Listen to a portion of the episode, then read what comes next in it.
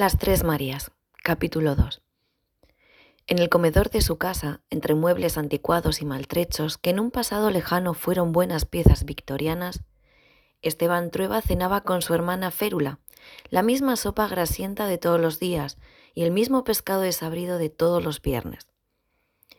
Eran servidos por la empleada que los había atendido toda la vida, en la tradición de esclavos a sueldo de entonces. La vieja mujer iba y venía entre la cocina y el comedor, agachada y medio ciega, pero todavía enérgica, llevando y trayendo las fuentes con solemnidad. Doña Esther Trueba no acompañaba a sus hijos en la mesa. Pasaba las mañanas inmóvil en su silla, mirando por la ventana el quehacer de la calle y viendo cómo el transcurso de los años iba deteriorando el barrio que en su juventud fue distinguido. Después del almuerzo la trasladaban a su cama, acomodándola para que pudiera estar medio sentada, única posición que le permitía la artritis, sin más compañía que las lecturas piadosas de sus libritos píos de vidas y milagros de los santos. Allí permanecía hasta el día siguiente, en que volvía a repetirse la misma rutina. Su única salida a la calle era para asistir a la misa del domingo en la iglesia de San Sebastián, a dos cuadras de la casa, donde la llevaban Férula y la empleada en su silla de ruedas. Esteban terminó de escarbar la carne blancuzca del pescado entre la maraña de espinas y dejó los cubiertos en el plato. Se sentaba rígidamente, igual como caminaba, muy erguido, con la cabeza ligeramente inclinada hacia atrás y un poco ladeada, mirando de reojo con una mezcla de altanería, desconfianza y miopía. Ese gesto habría sido desagradable si sus ojos no hubieran sido sorprendentemente dulces y claros. Su postura, tan tiesa, era más propia de un hombre grueso y bajo que quisiera parecer más alto. Pero él medía un metro ochenta y era muy delgado.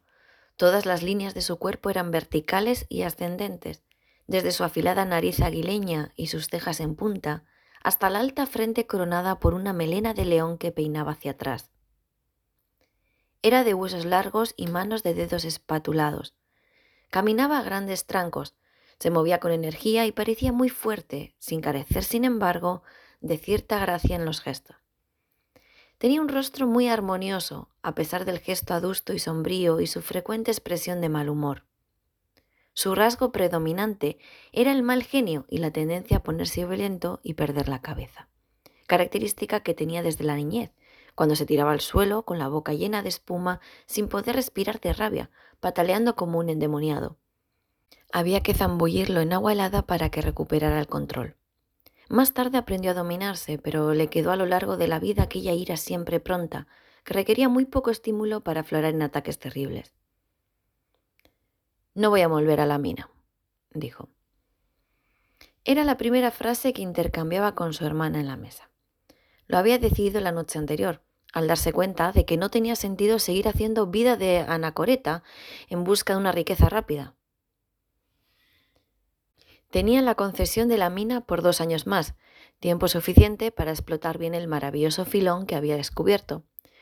Pero pensaba que aunque el capataz le robara un poco, o no supiera trabajarla como lo haría él, no tenía ninguna razón para ir a enterrarse en el desierto. No necesitaba hacerse rico a costa de tantos sacrificios. Le quedaba la vida por delante para enriquecerse si podía, para aburrirse y esperar la muerte sin rosa. En algo tendrás que trabajar, Esteban, replicó Férula. Ya sabes que nosotras gastamos muy poco, casi nada, pero las medicinas de mamá son caras. Esteban miró a su hermana. Era todavía una bella mujer, de formas opulentas y rostro balado de Madonna romana, pero a través de su piel pálida con reflejos de durazno y sus ojos llenos de sombras ya se adivinaba la fealdad de la resignación. Férula había aceptado el papel de enfermera de su madre. Dormía en la habitación contigua a la de doña Esther, dispuesta en todo momento a acudir corriendo a su lado a darle sus pócimas, ponerle la vacinilla, acomodarle las almohadas. Tenía un alma atormentada. Sentía gusto en la humillación y en las labores abyectas creía que iba a obtener el cielo por el medio terrible de sufrir iniquidades. Por eso se complacía limpiando las póstulas de las piernas enfermas de su madre, lavándola, hundiéndose en sus olores y en sus miserias, escrutando su orinal. Y tanto como se odiaba a sí misma por esos tortuosos e inconfesables placeres, odiaba a su madre por servirle de instrumento.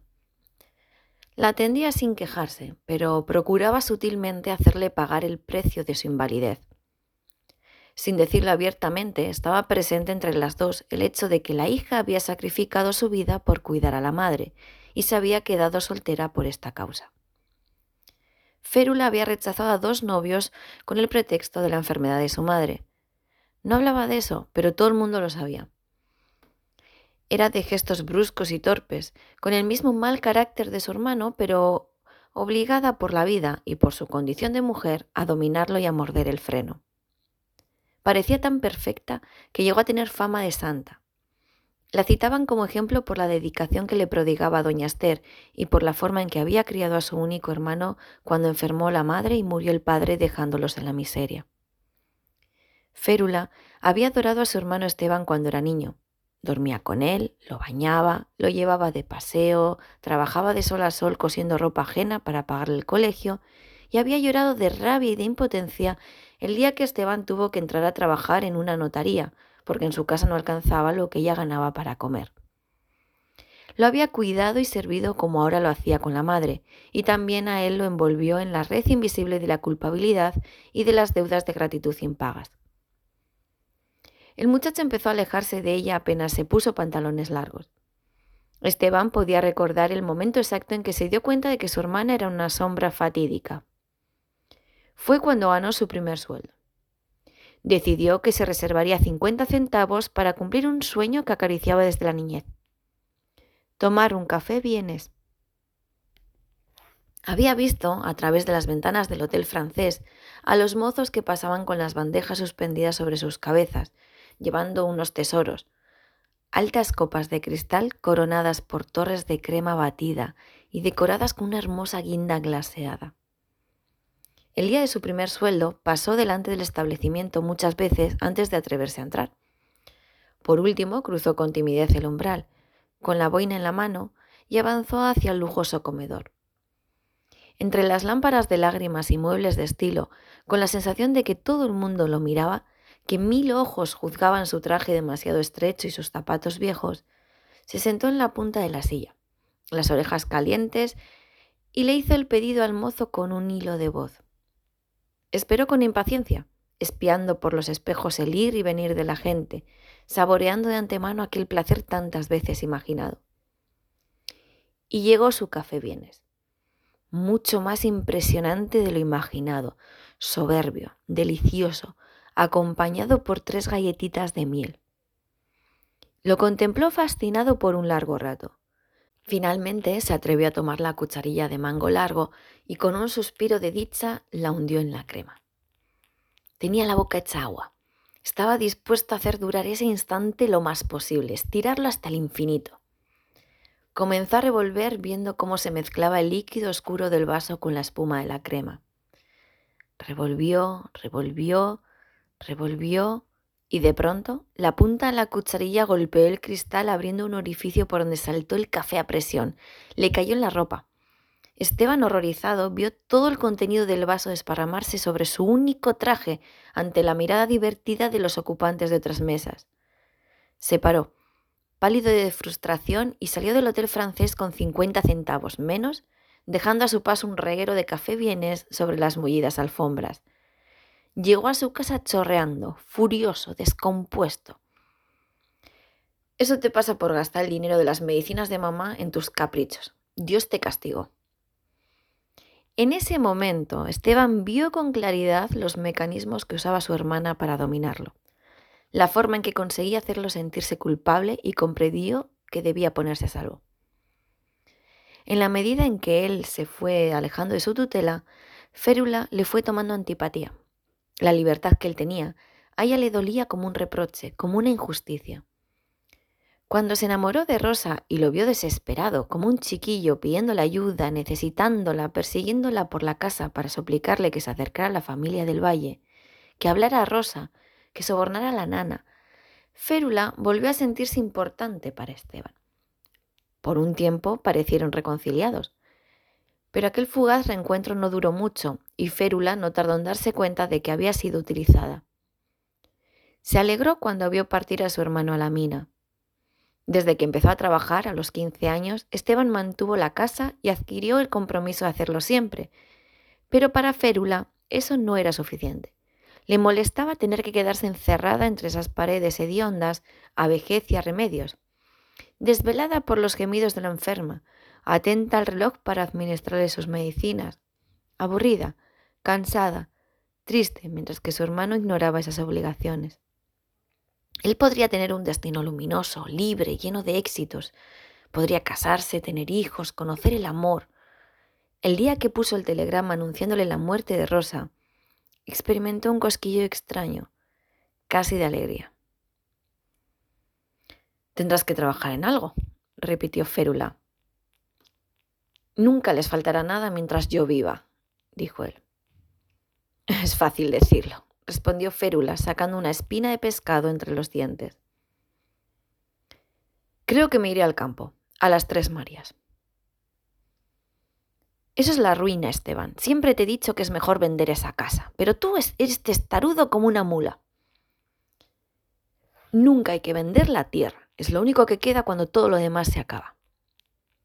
No estoy de acuerdo. La tierra es una idea romántica. Lo que enriquece a los hombres es el buen ojo para los negocios, alegó Férula.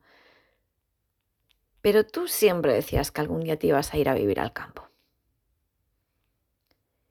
Ahora ha llegado ese día. Odio esta ciudad.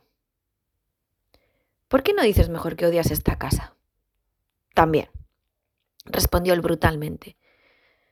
Me habría gustado nacer hombre para poder irme también, dijo ella llena de odio. Y a mí no me habría gustado nacer mujer, dijo él. Terminaron de comer en silencio. Los hermanos estaban muy alejados y lo único que todavía los unía era la presencia de la madre y el recuerdo borroso del amor que se tuvieron en la niñez. Habían crecido en una casa arruinada, presenciando el deterioro moral y económico del padre y luego la lenta enfermedad de la madre. Doña Esther comenzó a padecer de artritis desde muy joven. Fue poniéndose rígida hasta llegar a moverse con gran dificultad, como amortajada en vida, y por último, cuando ya no pudo doblar las rodillas, se instaló definitivamente en su silla de ruedas, en su viudez y en su desolación. Esteban recordaba su infancia y su juventud, sus trajes estrechos, el cordón de San Francisco que lo obligaban a usar en pago de quién sabe qué promesas de su madre o de su hermana, sus camisas remendadas con cuidado y su soledad. Férula, cinco años mayor, lavaba y almidonaba día por medio sus únicas dos camisas para que estuviera siempre pulcro y bien presentado, y le recordaba que por el lado de la madre llevaba el apellido más noble y linajudo de Virreinato de Lima. Trueba no había sido más que un lamentable accidente en la vida de doña Esther, que estaba destinada a casarse con alguien de su clase, pero se había enamorado perdidamente de aquel tarambana, inmigrante de primera generación, que en pocos años dilapidó su dote y después su herencia. Pero de nada servía a Esteban el pasado de sangre azul si en su casa no había para pagar las cuentas del almacén y tenía que irse a pie al colegio, porque no tenía el centavo para el tranvía. Recordaba que lo mandaban a clase con el pecho y la espalda forrados en papel de periódicos, porque no tenía ropa interior de lana, y su abrigo daba lástima, y que padecía imaginando que sus compañeros podían oír, como lo oía él, el crujido del papel al frotarse contra su piel. En invierno, la única fuente de calor era un brasero en la habitación de su madre, donde se reunían los tres para ahorrar las velas y el carbón. Había sido una infancia de privaciones, de incomodidades, de asperezas, de interminables rosarios nocturnos, de miedos y de culpas. De todo eso no le había quedado más que la rabia y su desmesurado orgullo. Dos días después, Esteban Trueba partió al campo. Férula lo acompañó a la estación. Al despedirse, lo besó fríamente en la mejilla y esperó que subiera al tren con sus dos maletas de cuero con cerraduras de bronce, las mismas que había comprado para irse a la mina y que debían durarle toda la vida, como le había prometido el vendedor. Le recomendó que se cuidara y tratara de visitarlas de vez en cuando. Dijo que lo echaría de menos, pero ambos sabían que estaban destinados a no verse en muchos años y en el fondo sentían un cierto alivio. Avísame si mamá empeora, gritó Esteban por la ventanilla cuando el tren se puso en movimiento. No te preocupes, respondió Férula agitando su pañuelo desde el andén.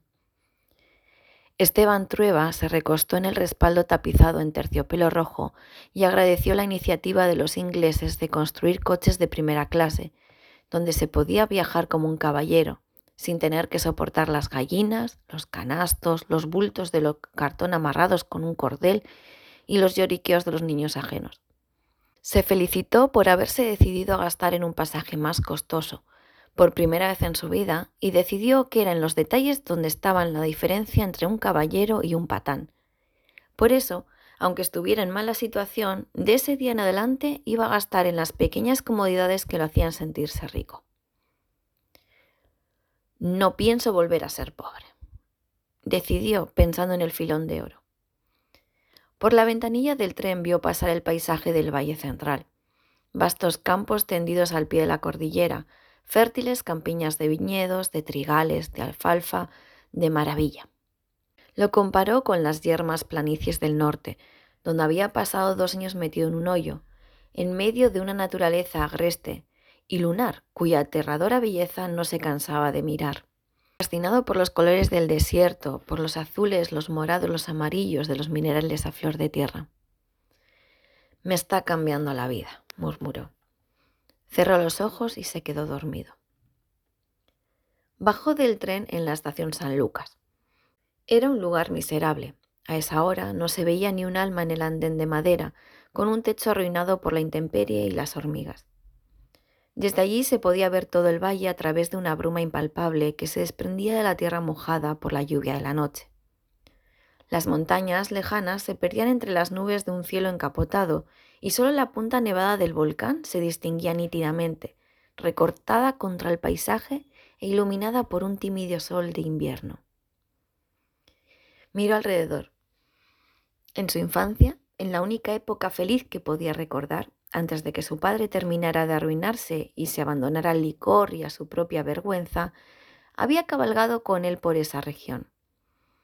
Recordaba que en las Tres Marías había jugado en los veranos, pero hacía tantos años de eso que la memoria lo había casi borrado y no podía reconocer el lugar.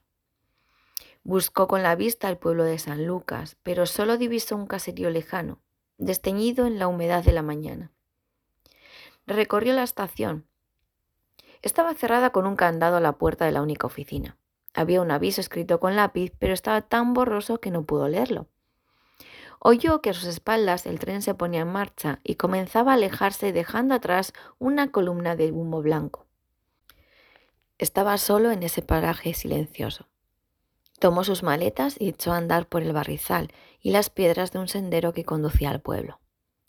Caminó más de diez minutos, agradecido de que no lloviera, porque a duras penas podía avanzar con sus pesadas maletas por ese camino y comprendió que la lluvia lo habría convertido en pocos segundos en un lodazal intransitable.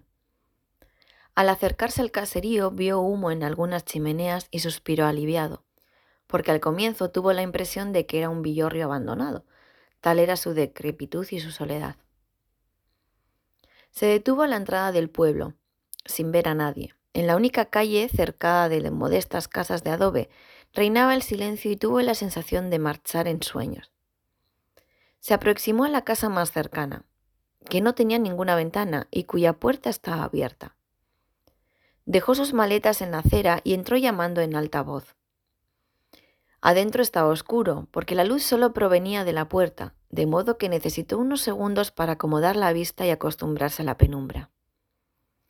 Entonces divisó a dos niños jugando en el suelo de la tierra pisonada, que lo miraban con grandes ojos asustados, y en un patio posterior a una mujer que avanzaba secándose las manos con el borde del delantal.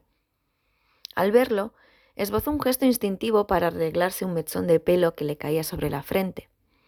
La saludó y ella respondió tapándose la boca con la mano al hablar para ocultar sus encías sin dientes. Trueba le explicó que necesitaba alquilar un coche, pero ella pareció no comprender y se limitó a esconder a los niños en los pliegues de su delantal, con una mirada sin expresión. Él salió, tomó su equipaje y siguió su camino. Cuando había recorrido casi toda la aldea sin ver a nadie y empezaba a desesperarse, sintió a sus espaldas los cascos de un caballo. Era una destartalada carreta conducida por un leñador. Se paró delante y obligó al conductor a detenerse. ¿Puede llevarme a las Tres Marías? Le pagaré bien, gritó. ¿Qué va a ir a hacer allá, caballero? le preguntó el hombre. Esa es una tierra de nadie, un roquerío sin ley. Pero aceptó llevarlo y lo ayudó a poner su equipaje entre los atados de leña. Trueba se sentó a su lado en el pescante.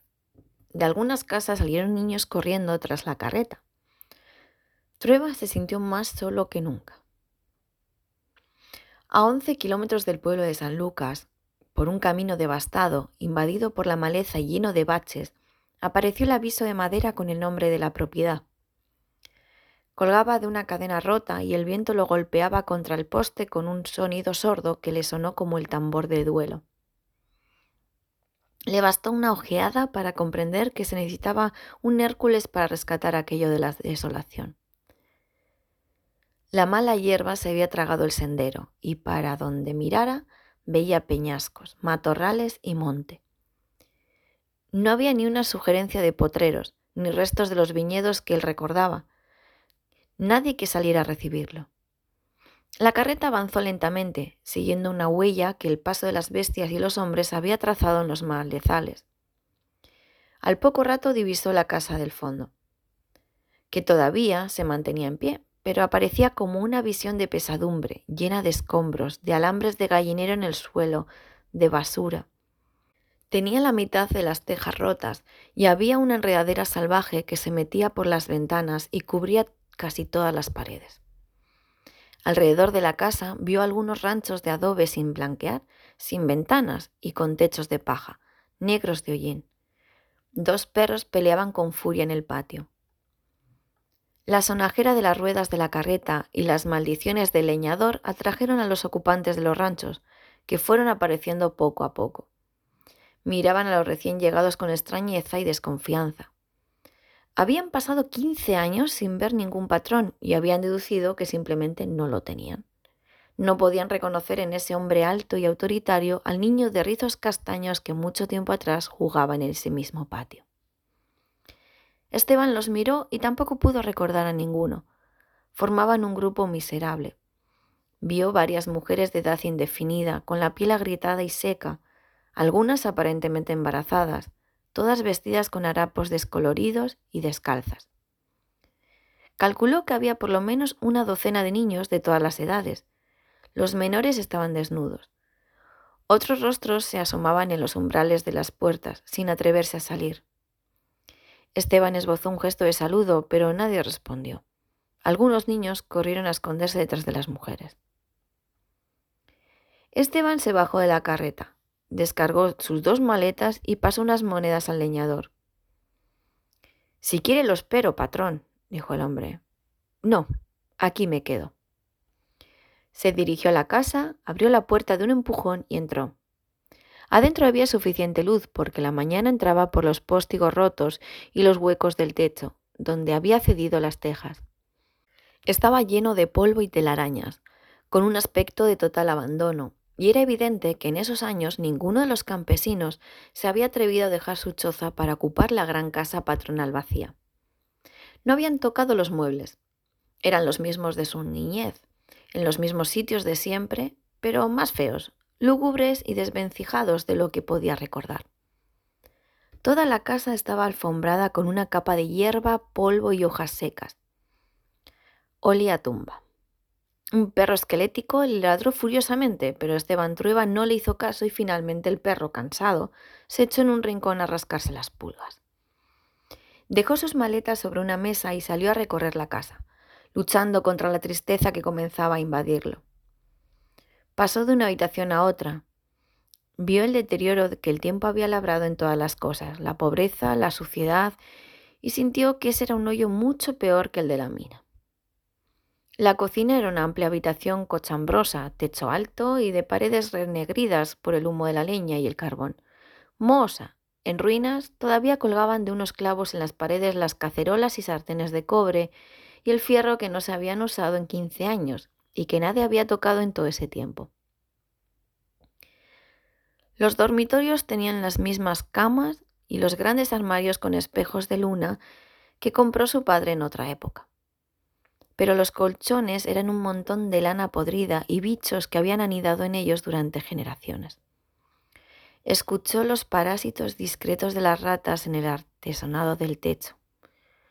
No pudo descubrir si el piso era de madera o de baldosas, porque en ninguna parte aparecía la vista y la mugre lo tapaba todo. La capa gris de polvo borraba el contorno de los muebles. En lo que había sido el salón aún se veía el piano alemán con una pata rota y las teclas amarillas, sonando como un clavecín desafinado. En los anaqueles quedaban algunos libros ilegibles con las páginas comidas por la humedad y en el suelo restos de revistas muy antiguas que el viento desparramó. Los sillones tenían los resortes a la vista y había un nido de ratones en la poltrona donde su madre sentaba a tejer antes de que la enfermedad le pusiera las manos como garfios. Cuando terminó su recorrido, Esteban tenía las ideas más claras. Sabía que tenía por delante un trabajo titánico, porque si la casa estaba en ese estado de abandono, no podía esperar que el resto de la propiedad estuviera en mejores condiciones. Por un instante tuvo la tentación de cargar sus dos maletas en la carreta y volver por donde había llegado. Pero desechó ese pensamiento de una plumada y resolvió que si había algo que podía calmar la pena y la rabia de haber perdido a Rosa, era partirse el lomo trabajando en esa tierra arruinada. Se quitó el abrigo, respiró profundamente y salió al patio donde todavía estaba el leñador junto a los inquilinos reunidos a cierta distancia, con la timidez propia de la gente de campo. Se observaron mutuamente con curiosidad. Prueba dio un par de pasos hacia ellos y percibió un leve movimiento de retroceso en el grupo. Paseó la vista por los zarrapastrosos campesinos y trató de esbozar una sonrisa amistosa a los niños sucios de mocos, a los viejos legañosos y a las mujeres sin esperanza, pero le salió como una mueca. ¿Dónde están los hombres? preguntó. El único hombre joven dio un paso adelante. Probablemente tenía la misma edad de Esteban Trueba, pero se veía mayor. Se fueron, dijo. ¿Cómo te llamas? Pedro II García, señor, respondió el otro. Yo soy el patrón ahora. Se acabó la fiesta. Vamos a trabajar. Al que no le guste la idea, que se vaya de inmediato. Al que se quede no le faltará de comer, pero tendrá que esforzarse. No quiero flojos ni gente insolente. ¿Me oyeron? Se miraron asombrados. No habían comprendido ni la mitad del discurso, pero sabían reconocer la voz del amo cuando la escuchaban. Entendimos, patrón, dijo Pedro II García. No tenemos dónde ir, siempre hemos vivido aquí. Nos quedamos. Un niño se agachó y se puso a cagar, y un perro sarnoso se acercó a olisquearlo. Esteban, asqueado, dio orden de guardar al niño, lavar el patio y matar al perro. Así comenzó la nueva vida que con el tiempo habría de hacerlo olvidar a Rosa. Nadie me va a quitar de la cabeza la idea de que he sido un buen patrón. Cualquiera que hubiera visto las tres Marías en los tiempos del abandono y la viera ahora, que es un buen modelo, tendrían que estar de acuerdo conmigo. Por eso, no puedo aceptar que mi nieta me venga con el cuento de la lucha de clases, porque si vamos al grano, esos pobres campesinos están mucho peor ahora que hace 50 años. Yo era como un padre para ellos. Con la reforma agraria nos jodimos todos. Para sacar a las tres Marías de la miseria, destiné todo el capital que había ahorrado para casarme con Rosa y todo lo que me enviaba el capataz de la mina. Pero no fue el dinero el que salvó esa tierra, sino el trabajo y la organización se corrió la voz de que había un nuevo patrón en las Tres Marías y que estábamos quitando las piedras con bueyes y arando los potreros para sembrar. Pronto comenzaron a llegar algunos hombres a ofrecerse como braceros, porque yo pagaba bien y les daba abundante comida. Compré animales. Los animales eran sagrados para mí y aunque pasáramos el año sin probar la carne, no se sacrificaban. Así creció el ganado. Organicé a los hombres en cuadrillas y después de trabajar en el campo nos dedicábamos a reconstruir la casa patronal. No eran carpinteros ni albañiles, todo se lo tuve que enseñar yo con unos manuales que compré. Hasta plomería hicimos con ellos. Arreglamos los techos, pintamos todo con cal, limpiamos hasta dejar la casa brillante por dentro y por fuera. Repartí los muebles entre los inquilinos, menos la mesa del comedor que todavía estaba indemne a pesar de la polilla que había infectado todo, y la cama de fierro forjado que había sido de mis padres. Me quedé viviendo en la casa vacía sin más mobiliario que esas dos cosas y unos cajones donde me sentaba. Hasta que Férula me mandó de la capital los muebles nuevos que le encargué. Eran piezas grandes, pesadas, ostentosas, hechas para resistir muchas generaciones y adecuados para la vida de campo. La prueba es que se necesitó un terremoto para destruirlos. Los acomodé contra las paredes pensando en la comodidad y no en la estética, y una vez que la casa estuvo confortable, me sentí contento y empecé a acostumbrarme a la idea de que iba a pasar muchos años, tal vez toda la vida, en las Tres Marías.